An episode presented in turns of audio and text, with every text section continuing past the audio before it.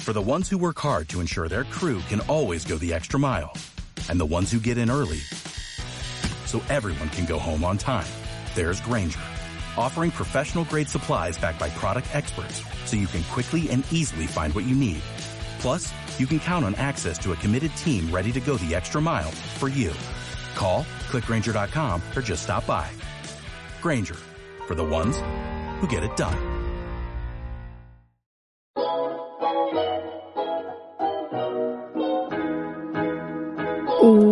Hola a todos y bienvenidos al podcast de Cominimal.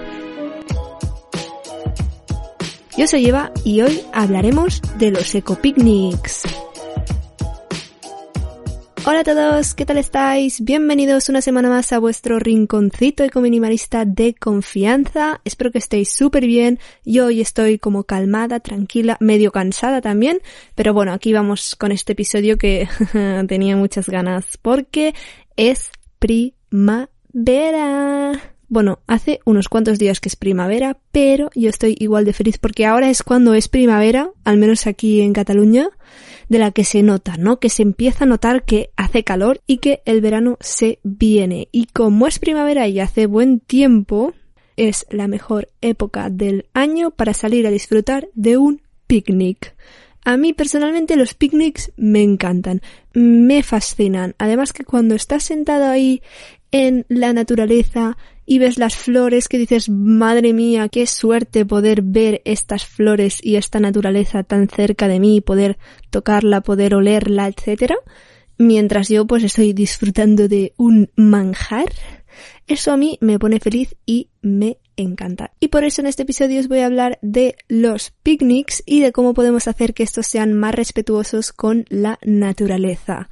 Vamos a hablar de todo lo que es cubertería, platos, vasos, etcétera, de el lugar que escojamos para estar haciendo el picnic, de la comida en sí y también de todo aquello que no incumbe comer, es decir, los ratitos de antes de la comida y de después de la comida. Todo eso lo vamos a resumir y vamos a hablar sobre todo, ya os digo, desde el aspecto más ecominimalista, pero en primer lugar, tengo que convenceros de que los picnics son guays. Es decir, yo espero que los que estéis escuchando esto penséis que los picnics son guays. Pero si no lo pensáis, os voy a dar cuatro razones por las que, vamos, yo, desde mi punto de vista, si me dijeran esas cuatro razones, acabaría diciendo, los picnics son lo más, vamos a hacerlos. Bueno, el primer motivo por el cual a mí me encantan los picnics es que estar en la naturaleza nos aporta grandes beneficios. Como ya dijimos en el episodio de reconectar con la naturaleza de hace unos meses, os hablé de que existen unas cosas que son los baños de bosque, que es cuando tú entras en un bosque y bueno, respirar el aire del bosque, caminar por ahí, te calma el estrés, te calma las tensiones y puede tener una serie de beneficios bastante buenos y entonces en sí hacer un picnic es pasar mucho rato en la naturaleza porque es que estamos ahí metidos en todo el rato que estamos comiendo antes y después. Así que mmm, los beneficios de estar en la naturaleza nos los llevamos con un picnic. También tenemos el solecito que nos da vitamina D. Por favor, que los humanos ahora cada vez estamos con menos sol, con menos vitamina D y este picnic, este estar en la naturaleza nos lo aporta. Tampoco nos podemos quemar, que eso ya lo sabemos, pero dentro de lo que se puede estar al sol, aprovechémoslo. Luego también haciendo un picnic respiramos aire puro y estamos con aquellas personas que queremos disfrutando de esta relación social que es el comer sin necesidad de estar o en un restaurante lleno de gente mm, con más ruidos alrededor o eh, yo que sé pues haciendo otras actividades es que para mí es mucho mejor quedar con mis amigos y mis amigas haciendo un picnic que no yendo de compras. Así que es una socialización positiva y además calmante. Y por último, la ventaja de un picnic y sobre todo de un eco-picnic es que se respeta a la naturaleza. Porque lo de ir de picnic y dejar todo lo que hemos usado por ahí desperdigado en la montaña, en este podcast no nos va. Y si a ti te va, estás en el podcast equivocado o vamos a cambiar esos hábitos. Hablemos. Así que bueno, yo creo que si estáis escuchando esto ya obviamente no vais a dejar em, yo que sé, plásticos y cualquier desecho en la naturaleza, porque para eso están los containers y los sistemas de basura que también pagamos cada año. Así que sí, aprovechémoslos y no hagamos daño a la naturaleza ensuciándola. Y bueno, estas son las cuatro razones por las cuales yo creo que es necesario, es guay, es maravilloso hacer un ecopicnic en la naturaleza. Pero ahora vamos a la chicha de este episodio, al contenido central, que es todo lo que rodea a un picnic y cómo hacerlo más sostenible.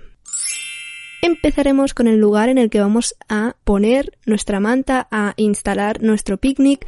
Si bien es cierto que hay lugares y mm, sobre todo pues zonas más de bosque o de montaña que ya tienen las mesas y las sillas, eso está genial porque si ya está construido lo mejor es aprovecharlo, pero cuando no tengamos esos lugares, hay que ser un poco cuidadosos con dónde ponemos, por ejemplo, nuestra manta o dónde nos instalamos. Porque a lo mejor esto puede sonar muy tiquismiquis, pero si evitamos, por ejemplo, colocarla encima de nidos de hormigas, pues así es mejor para todos, porque no aplastamos a las hormigas y tampoco nos van a subir a la manta, etc. Así que simplemente ese aspecto de tener un poco de cuidado donde vamos a poner la manta o la bueno, no sé si se llama manta de picnic, pero ya me entendéis, la cosa que pones para sentarte encima.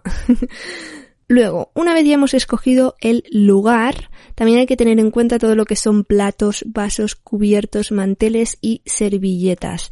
Es mucho mejor si estas cositas las usamos reutilizables porque la verdad es que yo personalmente en alguna ocasión he disfrutado de picnics en los que era la única persona que llevaba platos reutilizables, que además era consciente de que se iban a usar y entonces yo me traía los míos para no usar esos reutilizables. Pero claro, llega un punto en el que puedes hacer por ti, pero si tuviese que traer platos reutilizables para 40 personas, pues eso sería un show, ¿no? Entonces, es muy sencillo. Simplemente si vas a quedar con gente ajena de tu casa, proponles que cada persona se traiga su plato, su vaso y sus tenedores. Así solo tendrán que lavar lo suyo y nadie se tiene que encargar de eh, llevarlo todo. Pero, pero también hay la opción, que yo también os digo que la he hecho alguna vez, que es de una de las personas que vaya a acudir al picnic se encargue de llevar los platos, cubiertos, etc.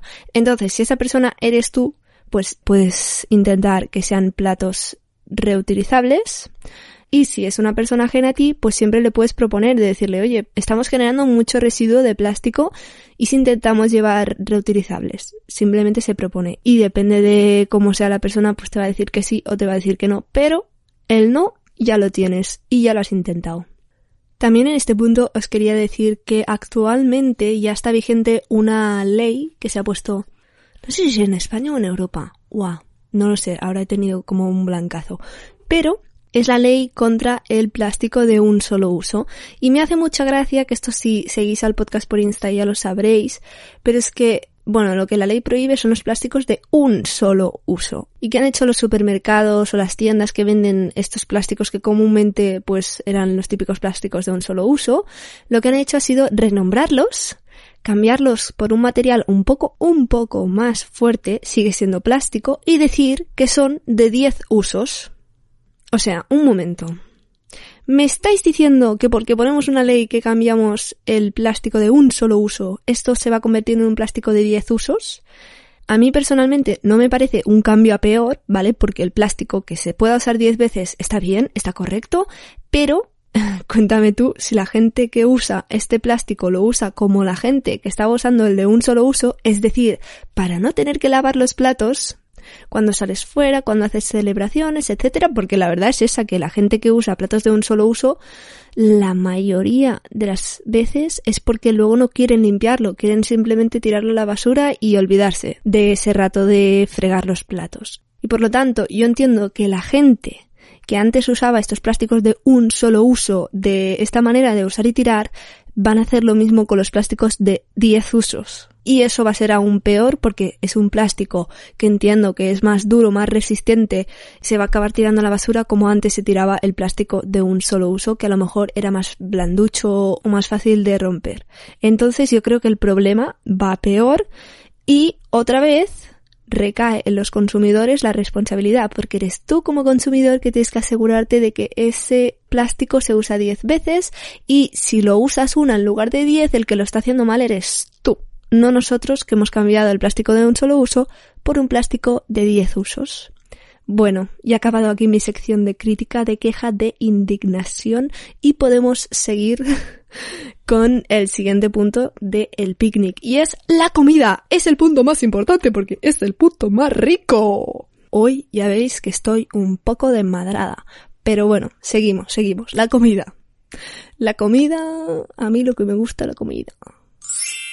Bueno, ¿qué decir? Que en primer lugar lo más lógico y lo más guay y lo más bonito de hacer un picnic es traer tu comida casera, comer lo que antes comías en casa, o bueno, platos así un poco más especiales, en el bosque y decir, wow, cambiar como de ambiente, ¿no?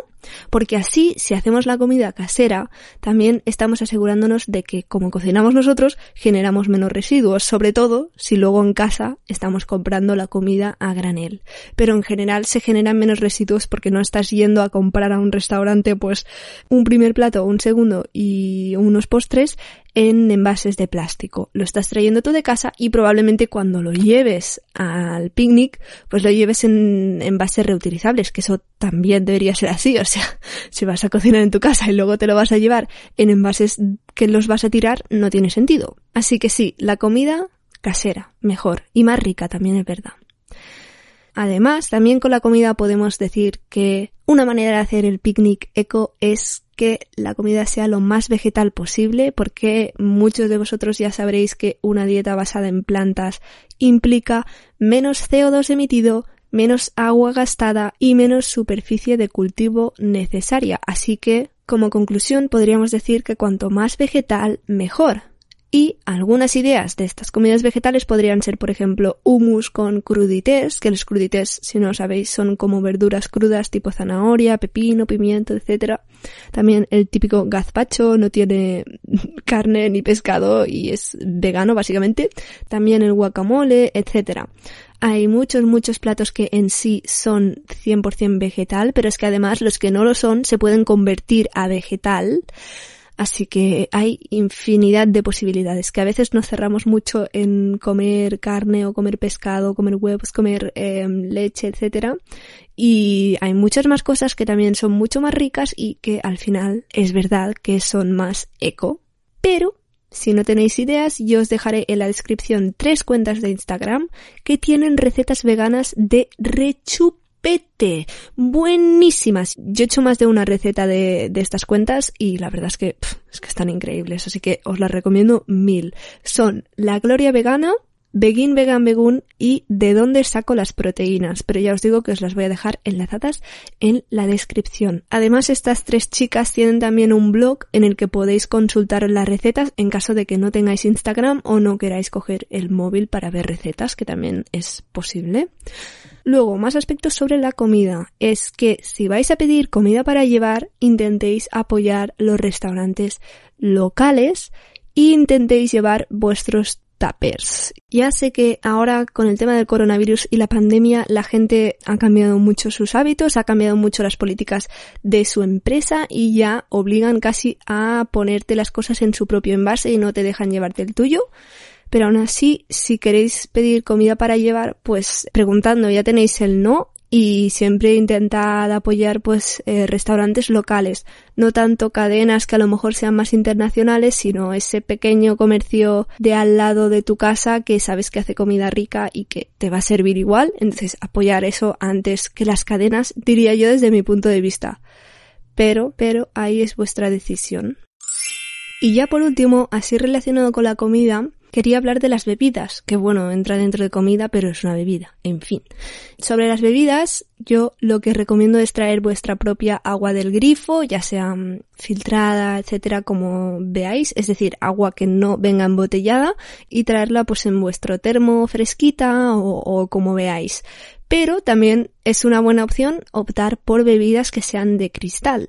Yo en la mente tengo la kombucha, pero seguramente cuando diga bebidas de cristal otra gente piense en la cerveza, no lo sé. Estas son opciones que de normal vienen en cristal y por lo tanto son más sostenibles. Además, hay una manera que yo cuando la descubrí fue como me explota la cabeza de comprar cerveza a granel. Y es una manera tan obvia que es para decir, pero ¿cómo no lo has pensado antes? Bueno, yo no lo he pensado porque yo no tomo cerveza, pero lo que sí que sé es que si tú vas a los bares que tienen pues cerveza de grifo, puedes pedir que te llenen tu propia botella con la cerveza. Y entonces, si coges una botella, obviamente de estas que son, que son selladas, que tienen como la gomita en, en el tapón para que no se vaya el gas y tal, pues es como perfecto. Entonces, esta es una manera de comprar cerveza o cualquier otra bebida que puedan vender en un bar con grifo. De momento no venden todavía con bucha así, pero ojalá algún día. pero sí es una manera que ni siquiera tienes que comprar el cristal, porque ya es tu propia botella la que te llevas y luego te la llevas al picnic y uh, uh, ya lo tienes todo. Super zero waste. Así que estos son mis consejos sobre la comida.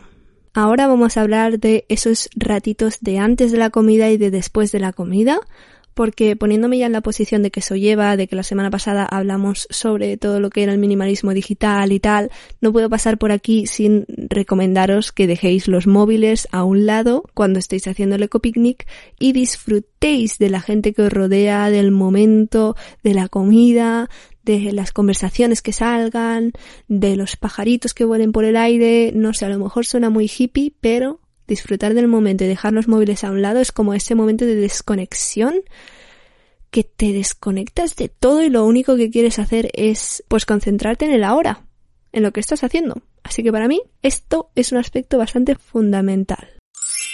Y luego también quería incitaros a volver a lo de toda la vida, ¿no? A jugar a cartas, a jugar a juegos de mesa, a correr, a saltar, etcétera, a hacer esas cosas que se han hecho toda la vida y que a veces nos olvidamos por querer hacer cosas pues más modernas o lo que sea, pero de toda la vida que se han jugado a las cartas y de toda la vida que se ha salido a pasear cuando se acaba de comer o lo que sea. Entonces, volvamos a recuperar eso, esos ratitos del picnic, esos ratitos de que aunque no estés haciendo nada, puedes simplemente tomar el sol, tomar el aire, tumbarte un rato, mirar el cielo, no sé, como aprovechar que estás como en desconexión, como para desconectar la mente también, concentrarte en otras cosas, reír, pasarlo bien, etc.